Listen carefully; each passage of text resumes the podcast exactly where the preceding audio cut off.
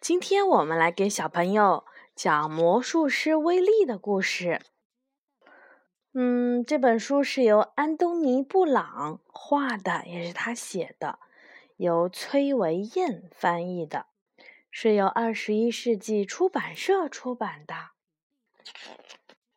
魔术师威利，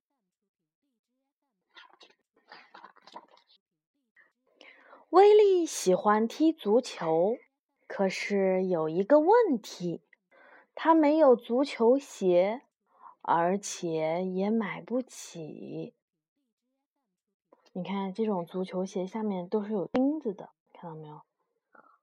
一般的鞋子不行，这样跑起来的话，你看他的鞋下面都是有钉子的，有专门的鞋子啊。每个星期。威利都热心地跑去参加训练，他拼命地跑呀、追呀、抢呀，可是谁都不把球传给他，所以他一直都没能够进入球队。一天晚上，威利回家，经过了一个旧糕点厂，他看见一个人正在踢球。那个陌生人穿着一双过时的带钉的足球鞋，穿的像威利记忆中爸爸的样子。不过他踢得真好，非常好。威利看了一会儿，当球飞过来时，他一脚把球踢了回去。就这样，他们一起默默地踢着。来回传着球。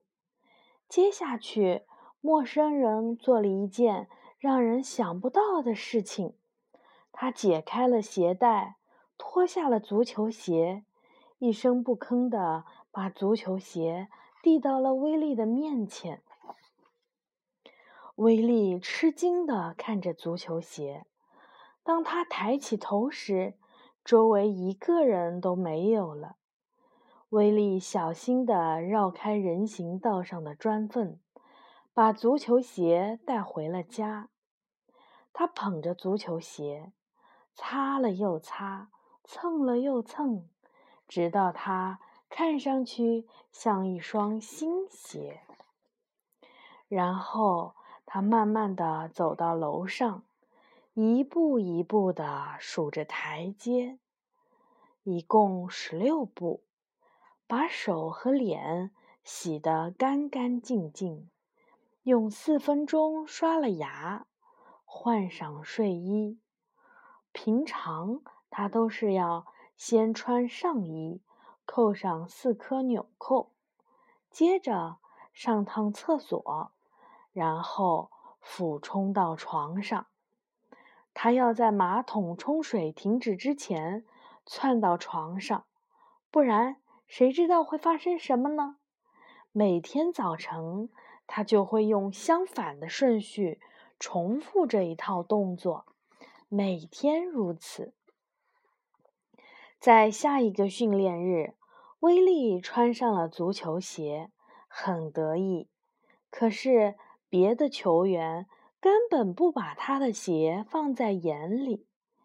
直到看见他穿着旧足球鞋踢起球来，威力太神奇了。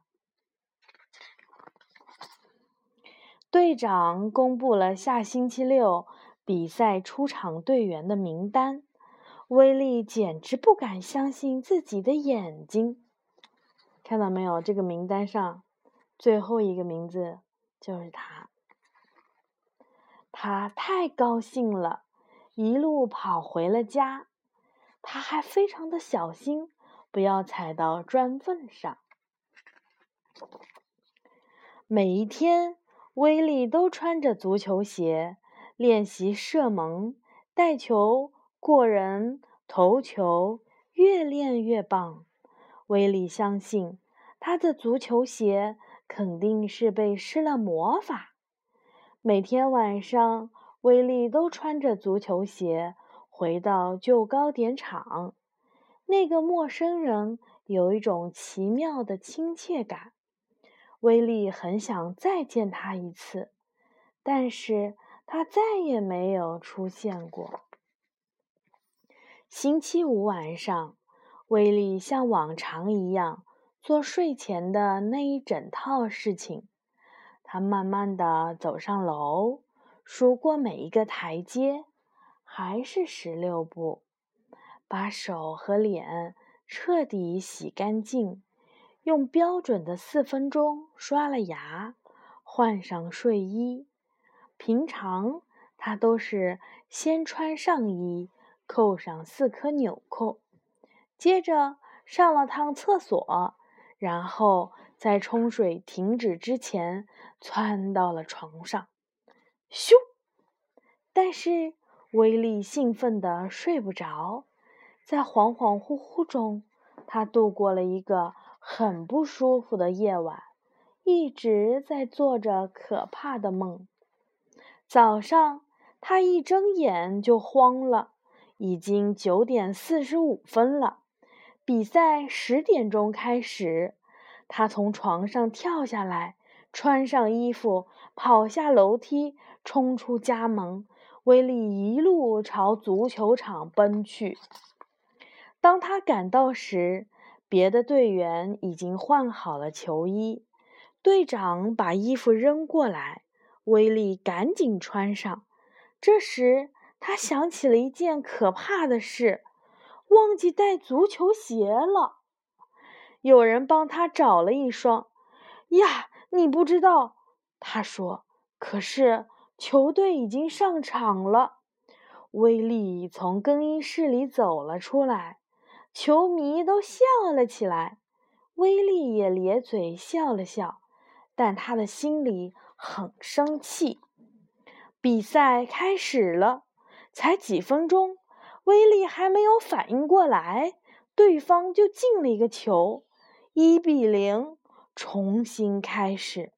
这时，球像长了翅膀一样朝威利飞了过来。他没有时间多想，用脚带着球飞跑了起来。威力似乎有魔法，球好像被一条无形的线引了过来。